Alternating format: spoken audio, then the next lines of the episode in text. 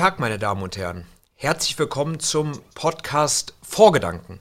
Titel der heutigen Sendung lautet Third Party Placement Agent, Auslaufmodell oder Zukunft des Vorvertriebs. Mein Gast und Gesprächspartner am heutigen Tag ist kein geringerer als Claude Hellers, Geschäftsführer von Fundbridge und mir jetzt aus dem schönen Bad Homburg vor der Höhe zugeschaltet. Guten Tag, Claude. Ja, hallo. Ja, Claude, super, dass du dir heute die Zeit nimmst. Äh, ich denke, du bist auch genau der richtige Gesprächspartner, wenn wir mal wieder ein Vertriebsthema beim Vorgedanken beleuchtet. Du warst ja schließlich Wholesale Vertriebschef von Fidelity International in Deutschland und im Oktober 2020, mitten in der Corona-Krise, hast du den Weg in die Selbstständigkeit gewagt, dich einem neuen Projekt gewidmet, Fundbridge. Was steckt denn genau hinter Fundbridge? Was macht ihr und äh, was waren denn damals seine Beweggründe? Ja, als, als erstes, was machen wir? Also Fundbridge unterstützt äh, Asset Manager, die im deutschen Markt noch keine so große Präsenz haben bei all den Vertriebsthemen. Äh, und wir sind ein Third äh, Party Placement Agent äh, hier in Deutschland und auch in, in Luxemburg. Ähm, was hat mich dazu, was hat mich dazu bewegt? Ähm, wenn, wenn, wenn man sich meinen Lebenslauf anschaut, dann sieht man, dass ich alle fünf bis sieben Jahre mal wieder was Neues gemacht habe. Und äh, ja, dann in 2019, 2020 ist ja auch dann die Idee gereift, dass ich vielleicht noch mal was Neues nach Fidelity machen, machen sollte. Und äh, nach einer Auszeit habe ich mich, habe ich mir die Frage gestellt, was willst du denn wirklich tun? Und was hast du, was, was du machen kannst und machen sollst? Und äh, ich habe ein sehr großes internationales Netzwerk äh, im Vertrieb und im Asset Management. Und äh, dann habe ich mich entschlossen, mit dem zu, zusammen zu, zu arbeiten. Und äh, was ich auch sehr gerne mache, ist, dass ich mit Leuten im Austausch bin. Und die letzten Jahre war ich nicht mehr so viel bei Kunden, wie ich das gerne gemocht habe. Und äh, dann habe ich den, äh, die Entscheidung gemacht, äh, ja, Vertrieb wieder zu machen, das auch äh, an der Front zu tun und äh, viel Zeit mit den Kunden zu verbringen. Und so war die Idee von, von Fundrich geboren. Du hast gerade schon den Begriff, oh, beziehungsweise so haben wir den Podcast ja auch überschrieben mit Third Party Placement Agent. Kannst du denn vielleicht noch mal für den Zuschauer definieren, was es sich da ganz genau handelt? Es gibt viele, viele Berichte, aber im Prinzip äh, mache ich das Gleiche, was ich immer gemacht habe. Ich äh, unterstütze Asset Management Lösungen, Asset Management Ideen im Markt und mache die Schnittstelle, die Brücke zwischen äh, Investoren und äh, Asset Management Firmen. Und wenn wir über Third Party sprechen, dann sprechen wir eine offene, über eine offene Architektur. Und äh, ich versuche hervorragende Asset Manager zu identifizieren, denen ich dann Zugang zum deutschen, deutschen Markt gebe. Es gibt ja, es gibt ja auch häufig andere Modelle, die nennen sich dann irgendwie zum Beispiel Multibutikenvertrieb. Äh, wie unterscheidet sich denn so eine Party Placement, Third Party Placement Agency vom Multibutikenvertrieb? Sind das einfach unterschiedliche Namen, aber dasselbe Geschäftsmodell? Also da gibt's äh, Leute, die haben sich höchstwahrscheinlich mehr damit befasst. Für mich ist das äh, relativ ähnlich. Und viele der Partner, mit denen ich auch zusammenarbeite, sind auch, auch Boutiquen. Also was man versucht, ist, äh, Investmentideen zu bündeln und dann äh, Zugang zu, zu dem Markt zu geben. Du hattest es auch schon mal gerade kurz äh, angesprochen und äh, so habe ich es auch noch mal recherchiert, dass Placement Agents genau dort ansetzen, wo der Engpass auch vieler Asset Manager ist, nämlich genau beim Vertrieb. Ähm, aber ist denn jetzt letztendlich jeder Third-Party-Placement Agent gleich oder setzt man unterschiedliche Schwerpunkte? Ich weiß jetzt nicht, vielleicht bei der Ansprache der Abnehmer, sei es jetzt ein IFA, Bankenstiftung oder auch bei der Auswahl der Investmentgesellschaften, deren Produkte man vertreibt, vertreibt dass man da auch schon direkt bündelt? Also es ähm, also ich glaube, was ich meine, in meiner Karriere gemacht habe und was wir auch bei der Fundbridge tun, ist, dass wir vom Kunden aus, aus denken. Und es gibt verschiedene Kunden, die, die andere Bedürfnisse haben. Und das geht dann vom institutionellen Kunden bis zum, äh, bis zum breiten Vertrieb. Und es gibt äh, Placement Agent, die höchstwahrscheinlich eher auf der institutionellen Seite spezialisiert sind. Es gibt äh, Leute, die im breiteren Vertrieb äh, organisiert sind. Und wir bei der Fundbridge versuchen das Matching hinzubekommen, dass wir die richtigen Firmen mit dem richtigen Vertriebskanal in, in Verbindung bringen. Aber es gibt eine Vielzahl von, von äh, Strukturen, die man aufsetzen kann. Einige sind etwas äh, also ein, ein, einige sind One-Man-Shows, wo, wo man einfach nur den Kontakt mit dem Kunden herstellt, andere sind etwas breiter aufgestellt. Also da gibt es äh, sehr viele Unterschiede. Und welche oder wie macht ihr es oder vielleicht auch erfahrungsgemäß, welche Aufgaben äh, und Dienstleistungen nimmt dann der, der Placement Agent letztendlich der Gesellschaft ab? Ist es dann wirklich nur dieser reine Produktvertrieb oder auch Bereiche des Marketings? Also wo fängt dann der oder wo fängt dein Job an oder der eines Placement Agents und wo hört er auf? Also unser, also so wie ich das verstehe und wie ich das auch aus der Vergangenheit gewohnt bin, fängt unser Job an, von der, wenn der Fonds in, in äh, Deutschland äh, registriert ist. Also wenn man ein Instrument hat, eine Lösung, die zum Vertrieb zugelassen ist, dann äh, kommen wir normalerweise mit ins, äh, mit ins Spiel. Äh, wir bei der Fundbridge handeln auch unter einem Haftungsdach. Also wenn dann Vertriebslizenzen erforderlich sind, können wir die auch zur Verfügung stellen. Wir können äh, Reporting, CRM zur Verfügung stellen. Wir geben Zugang zum, zum Markt und wir geben äh, Zugang zu, zu Marketing Roadshows. Also wir können das volle Spektrum äh, abbilden. Und da habe ich auch sehr viel Glück gehabt, als äh, wir mit der Gründung der Fundbridge, als wir die Fundbridge gegründet haben, dass ich äh, Partner habe, die mit mir zusammenarbeiten und wo ich dann auch diese Ressourcen mit einbeziehen kann, wenn mein Kunde, der Asset Manager, das zu dem Zeitpunkt auch auch benötigt. Also wir können eine relativ breite Infrastruktur zur Verfügung stellen und wir können auch nur den Kundenzugang zur Verfügung stellen und das hängt dann von den jeweiligen Partnern ab. Du hast jetzt gerade schon relativ viele äh, Vorteile auch aufgezählt, warum man sich auch als Asset Manager für so eine Vertriebsform entscheiden sollte. Was wären denn Nachteile oder was, was spricht denn gegen Third-Party Placement Agents? Ich glaube, es ist, äh, man gibt ja dann die Reputation und man gibt äh, ja die die Dienstleistung aus der aus der Hand und äh, ich glaube ähm, für viele von den äh, Asset Managern ist das wichtig, dass wenn man eine Lösung für den deutschen Markt identifiziert hat, dass die dann auch an den äh, Mann gebracht wird.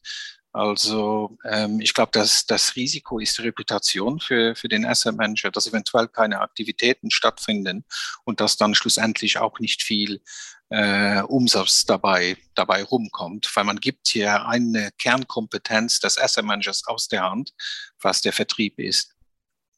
Kommen dann, kommen dann die, die, die Asset Manager auf dich zu? Kommen die Asset Manager in der Regel auf den äh, Third-Party Placement Agent zu? Oder ähm, muss man selbst dann als, als ähm, ähm, Agent dann auf die Gesellschaft zugehen und neue ähm, Asset Manager akquirieren? Also das kommt auf die, ähm, es kommt auf, auf das Thema an. Also unser Ziel ist das auch sehr nah am Investor, am Kunden zu sein und dann relativ früh Trends zu identifizieren, die interessant sein können und in dem Fall kann man sich einen Asset Manager versuchen zu identifizieren, der passen könnte. Aber wir haben jetzt auch das Glück, dass wir über das Netzwerk, was wir ja über mehr als 20 Jahre aufgebaut haben, auch sehr guten Zugang zu den Asset Managern haben. Und von den äh, letzten drei Asset Managern, die jetzt zu uns gekommen sind, die sind alle auf uns zugekommen, an uns herangetreten. Also es ist ein bisschen von, von beidem. Aber da hilft natürlich äh, die Reputation und auch das Netzwerk, was wir als, äh, als Fundbridge in der Industrie haben. Ähm, und hast du das Gefühl jetzt auch vielleicht bei den, bei den letzten drei Asset Managern, dass es da viel Konkurrenz unter den Agents gab? Also wie, wie ist denn, wie, wie, wie ist denn der Markt da genau strukturiert? Gibt es viel Konkurrenz untereinander? Oder ähm, würdest du sagen, dass der Markt da relativ Platz auch für Neulinge hergibt? Also ähm, der Markt, also der Markt ist relativ groß äh, und es gibt auch sehr viele Leute, die sich in dem Markt schon äh, positioniert haben. Äh, und dann kommt es natürlich an, ob man jetzt äh, kleinere deutsche Boutique auf dem deutschen Markt unterstützen will oder weil man versucht, internationale Player äh, in dem Markt äh, zu, zu positionieren. Und dementsprechend, wo, wo der Asset Manager herkommt, ist die Konkurrenz vielleicht ein bisschen, ein bisschen größer. Ähm, die Leute, mit denen ich gesprochen habe, da gab es schon eine Beziehung in der Vergangenheit und deshalb war der Konkurrenzfaktor höchstwahrscheinlich nicht so, so relevant, wie das in anderen Fällen auch sein könnte. Und wie, weil du es gerade schon nochmal angesprochen hast, ich habe mir natürlich auch mal deine äh, oder bei Fundbridge mir die deine Partner ähm, angeschaut. Sind ja überwiegend ausländische Investmentboutiquen. Ähm, ist das Geschäftsmodell auch für deutsche Investmentboutiquen interessant? Ähm, oder was ist, was ist denn da deine Erfahrung? Also ist es eher was für Ausländer? Ist es eher was für deutsche Investmentboutiquen? Hm. Für welche, für welche Art ist es da an der Stelle interessanter? Also wir haben mit, mit vielen gesprochen, aber etwas, was für uns gut funktioniert, das ist, dass wir für einen äh, Markt auch die Exklusivität haben für die Länder, wo wir das Produkt äh, vertreten. Und dann ist das natürlich für deutsche Player schon ein bisschen schwieriger, äh, mit uns zu, zusammenzuarbeiten.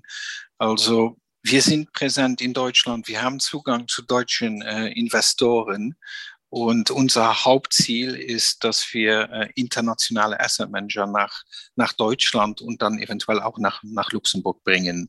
Also so sind, das ist, wo wir den, den größten Mehrwert liefern.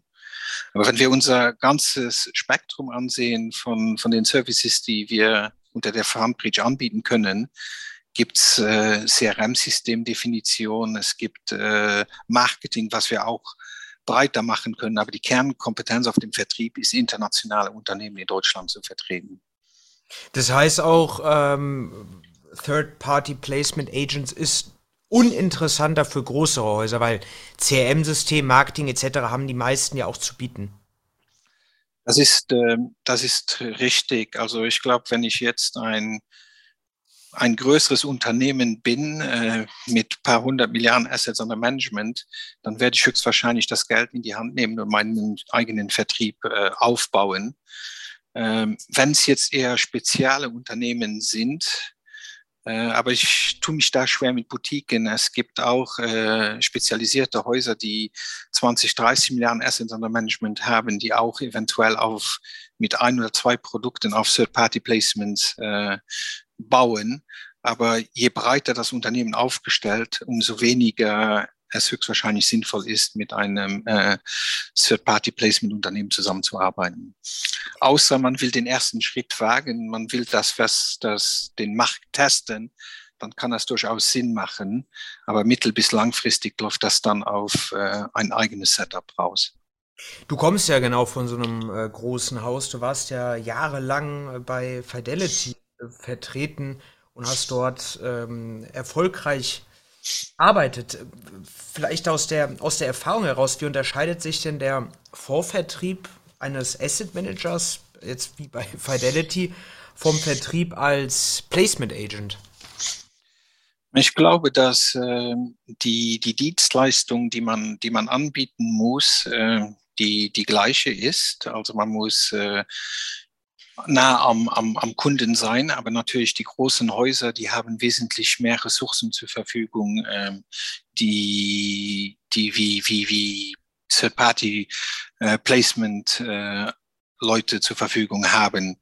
Ich glaube, die Ressourcen ist der, der äh, größte Unterschied, aber auf der anderen Seite kann man als Third Party Placement natürlich auch die Bedürfnisse der Kunde besser abdecken. Also wenn man dann äh, gezielte Themen raussucht, die für verschiedene Kunden passen und die dann dem Kunden anbietet, ähm, braucht man eventuell auch nicht so, so viele Ressourcen, als wenn man jetzt äh, versucht, eine, eine sehr breite Produktpalette in den Markt zu bringen. Man spricht ja, man spricht ja letztendlich ja auch immer draußen die professionellen Investoren an, beziehungsweise die Abnehmer, IFAler, Banken etc. und nicht den Endkunden. Ähm, Welche Vor- und Nachteile ergeben sich denn für den Vermittler, wenn jetzt ein Third-Party-Placement-Agent mit in die Wertschöpfungskette integriert wird? Bleibt da am Ende des Tages dann irgendwie auch weniger von den Kickbacks beim, beim Vermittler beispielsweise hängen? Also ich glaube, ähm, man, man darf den Third-Party-Placement nicht als äh, zusätzliches äh, Glied in der Vertriebskette sehen, als eher ein verlängerter Arm vom Asset Manager. Und äh, dementsprechend werden auch, es gibt verschiedene Modelle, aber die meisten werden dann vom Asset Management auch, auch bezahlt. Und deshalb ist das äh, von der Kostenrelevanz äh, für, für den Endinvestor, für den institutionellen Kunden, ähm, ja, ist das äh, kostenneutral. Aber wenn man jetzt sich einen Asset Manager anschaut, der keine eigene Präsenz hat, entweder kann er jetzt in sein eigenes Team, in seine eigenen Leute, in sein eigenes Büro investieren oder er kann äh, das mit ein paar Unternehmen aufteilen. Und äh, das ist dann der Gewinn vom, vom Asset Management. Aber für die Vertriebsleute oder für die Kunden von, äh, von für die Investoren ist das neutral und natürlich haben die dann auch den Vorteil, dass sie einen Ansprechpartner vor Ort haben, der den Macht kennt und der dann auch äh, ihre, Spr ihre Sprache spricht. Du hast schon oder vorhin auch ein, zwei Mal äh, angesprochen, dass es ja auch ein, ein People's Business ist und du natürlich auch aus deiner Zeit von Fidelity viele Kontakte mitnehmen konntest und auch viele Leute kennengelernt hast. Was konntest du denn sonst noch so aus deiner Zeit von Fidelity mitnehmen und wo musstest du dich jetzt auch vielleicht in den letzten ja, anderthalb Jahre knapp anpassen? Was musstest du dazu lernen, um auch im Markt der Third-Party-Placement Agents erfolgreich sein zu können? Ja, also ähm, Kontaktnamen hatte ich noch ein paar, die bei mir hängen geblieben waren, aber ich war eine relativ lange Zeit draußen. Also habe ich alles von äh, neu, neu aufgebaut. Aber was, äh, was ich bei meinem vorigen Arbeitgeber aufgenommen habe, ist, äh, ich bin langfristig äh, ausgerichtet. Ähm, ich habe einen gewissen Qualitätsanspruch, den ich damals hatte, den ich jetzt auch noch habe. Und äh, vor allem zu den ersten Jahren bei, bei Fidelity war ich sehr unternehmerisch unterwegs. Und dieses Unternehmerische habe ich natürlich auch mit, äh, mit, weiter, mit weitergeführt. Also das sind so die Sachen, die, die für mich immer schon wichtig waren und die nach wie vor auch noch wichtig sind. Ähm, Sachen, die, die ich jetzt neu aufgebaut habe, das ist eben angesprochen. Also persönlicher Kontakt ist wichtig, aber auch, dass man äh, einen systematischen Prozess hat. Und äh, den haben wir jetzt auch als kleine Struktur bei der Fundbridge jetzt äh, aufgesetzt, dass man äh, alles, was man so im Markt erfährt, auch nachhalten kann und dass man die Leute nicht immer das Gleiche fragen muss, aber genau weiß, wen was interessiert und dass man dann den richtigen Kunden mit dem richtigen Thema anspricht. Ja, welche Tipps kannst du denn vielleicht noch unseren äh, Zuhörern mit auf den Weg geben, die vielleicht auch mit dem Gedanken spielen, sich in der Vorindustrie selbstständig zu machen oder eben auch sagen, sie wollen jetzt als Third-Party-Placement-Agent am Markt aktiv werden? Ich glaube, was wichtig ist, das ist, dass man äh, realistisch mit seinen Erwartungen ist und dass man die nötige Zeit mitbringt. Ähm, man muss einen Plan haben, aber man muss den Plan auch sehr schnell anpassen können, weil keiner hätte gedacht, dass äh, Covid so lange andauern würde. Das hat es ja auch vorher schon abgesprochen.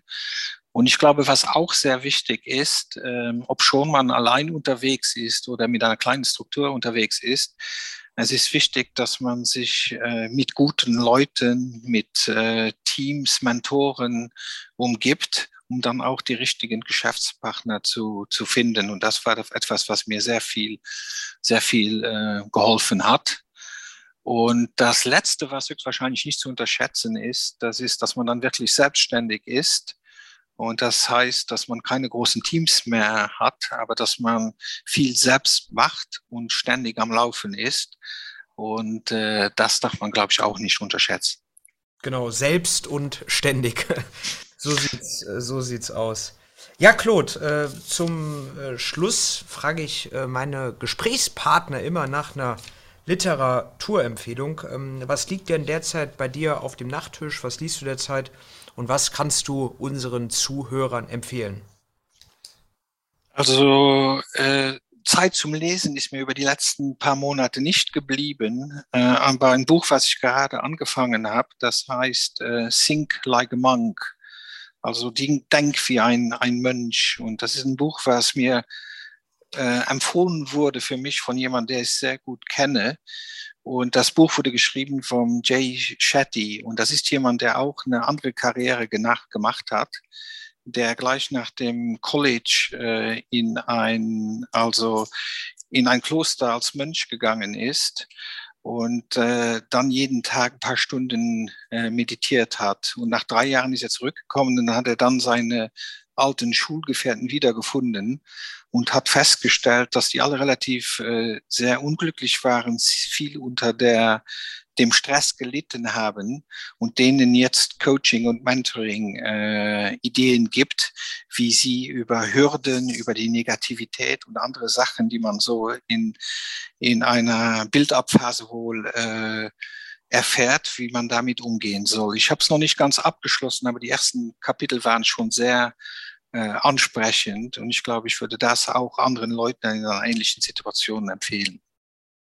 Ja, Claude, äh, vielen Dank und auch äh, vielen Dank für das interessante Gespräch. Ähm, den Zuhörern sei auch gedankt äh, für das Zuhören. Ich würde Ihnen danken, wenn Sie den Podcast bewerten und den Podcast weiterempfehlen an Kollegen, aber auch an Freunde.